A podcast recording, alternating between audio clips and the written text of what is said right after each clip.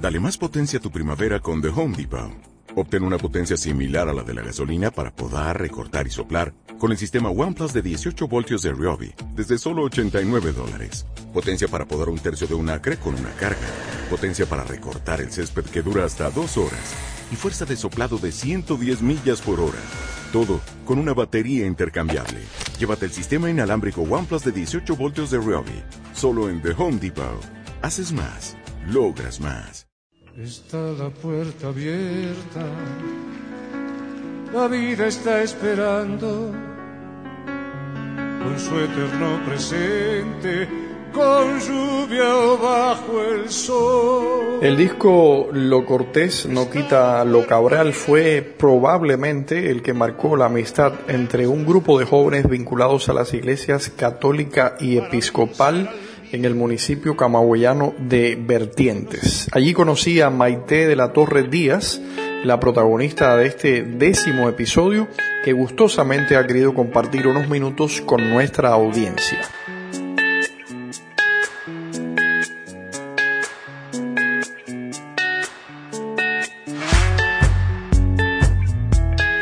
Saludo a todas las personas que en este tiempo pueden tener acceso a esta plataforma. Gracias Luis Enrique porque nos das esta posibilidad. Pienso en lo difícil que ha sido para mí como mujer eh, entrar en el ministerio, ¿verdad? En el ministerio ordenado de la Iglesia Episcopal en Cuba. El trabajo que es para nosotros las mujeres alcanzar algún lugar, ¿verdad? O una oportunidad para crecer como seres humanos, también para recibir todos los estudios y la preparación para desarrollar un mejor ministerio para ser mejores también eh, constructores, digamos así, del reino de Dios.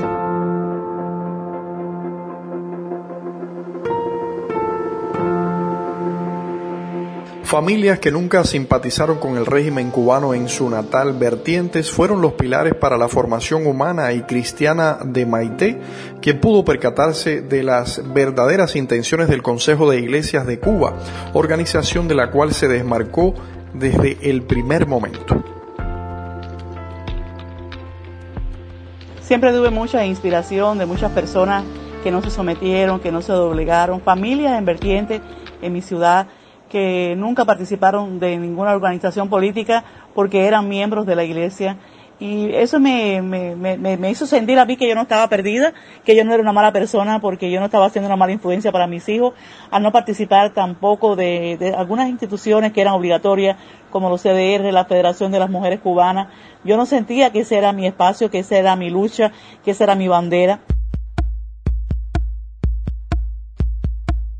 Y yo decidí ese camino más difícil, a pesar de todas las cosas, yo decidí ese camino y así me llevó entonces al seminario de teología y pasé mucho trabajo para terminar mis estudios porque en ese momento nuestra iglesia sufría como una, con una situación de, de, partidos, digamos así, porque la iglesia estaba dividida en dos bandos. En los bandos, digamos así, bandos para decir, en dos grupos. Un grupo que estaba con, con el gobierno, que se estaba en todos los frentes de, de las luchas políticas que levantaba la bandera junto con las luchas políticas de nuestro país.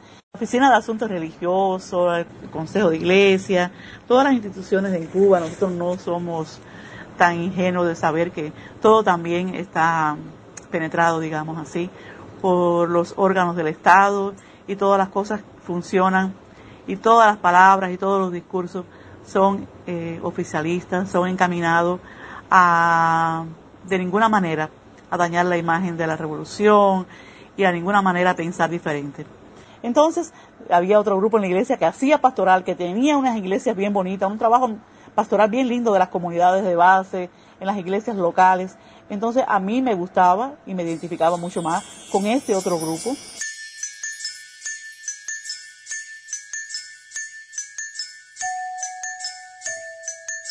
En el año 2005 y tras una difícil etapa de formación, De la Torre logra terminar sus estudios de licenciatura en teología y fue asignada a las comunidades de Perea y Florencia en la provincia Ciego de Ávila, donde no faltaron las amenazas de la seguridad del Estado. Fue difícil, tuve que luchar mucho para terminar mis estudios de teología y hasta que al fin yo consigo terminar mis estudios en el 2005. Voy a trabajar a una comunidad en Florencia en el centro así de un lugar bien montañoso, bien lindo. Y tengo una experiencia bien bonita ahí porque comienzo un trabajo pastoral con los ancianos de la ciudad, porque vi que teníamos muchos ancianos en la iglesia, y yo sentí la necesidad de comenzar a enseñarles o, o de estimular a ellos un poco los ejercicios, eh, un poco también conjunto con la psicóloga, hicimos un proyecto de la psicóloga del pueblo, un proyecto que, que atendía sus necesidades espirituales, físicas, de alimentación, toda una enseñanza, toda una, forma, una formación a nuestros hermanos de la juventud acumulada, a nuestros viejitos de las comunidades, que son muchísimos en cada una de nuestras iglesias locales. Estábamos en este proyecto, recibimos entonces eh, una noticia de, de, la seguridad del Estado cubano, que eh, la psicóloga no podía ir más a atender a los, a los ancianos en la iglesia, que ella tenía que buscar un lugar neutro.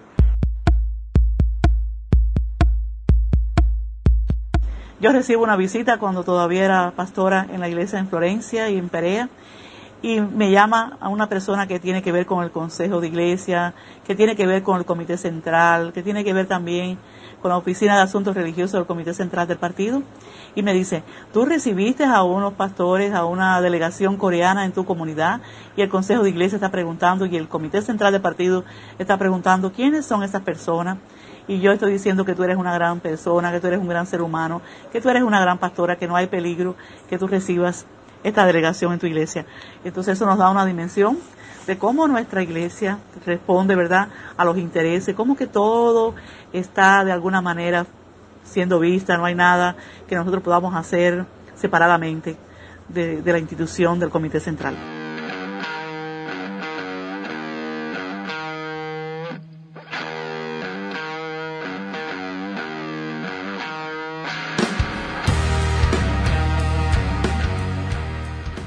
Maite de la Torre, mujer divorciada y con dos hijos de 36 y 33 años, fue ordenada en el año 2015 en Brasil, donde vivió una hermosa experiencia como misionera en comunidades rurales con personas sin techo y mujeres víctimas de violencia. Para ella, una de sus mayores satisfacciones es formar parte de una iglesia inclusiva cercana a los pobres.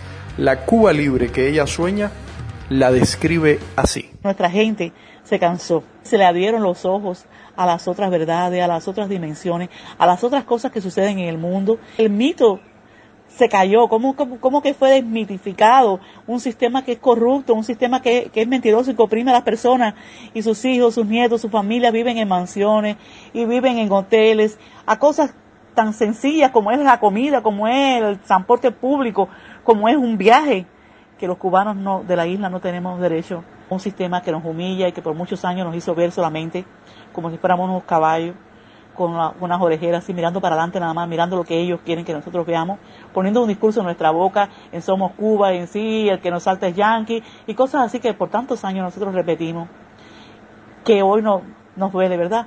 Como que estábamos ciegos y como todavía que muchas personas en nuestros países, jóvenes sobre todo, continúan con esa ceguera. Y yo espero que en el futuro, ¿verdad, Luis Enrique y todos los demás, que el futuro de Cuba sea un futuro de libertad.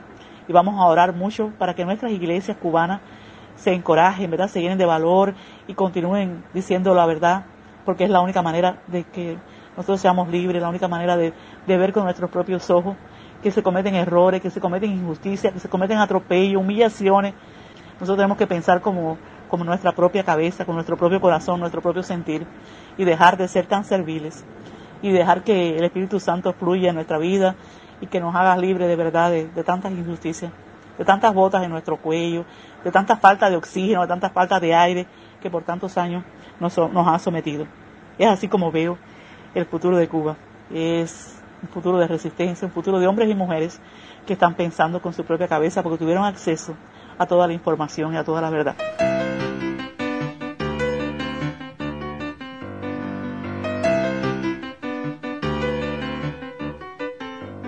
Este es un nuevo día para empezar de nuevo, para buscar al ángel que nos crece los sueños,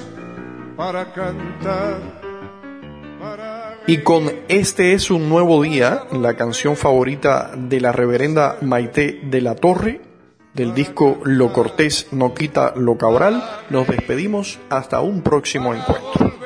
Yo soy Luis Enrique Quique Perdomo y te invito a que te suscribas en nuestro podcast sobre libertad religiosa en Cuba.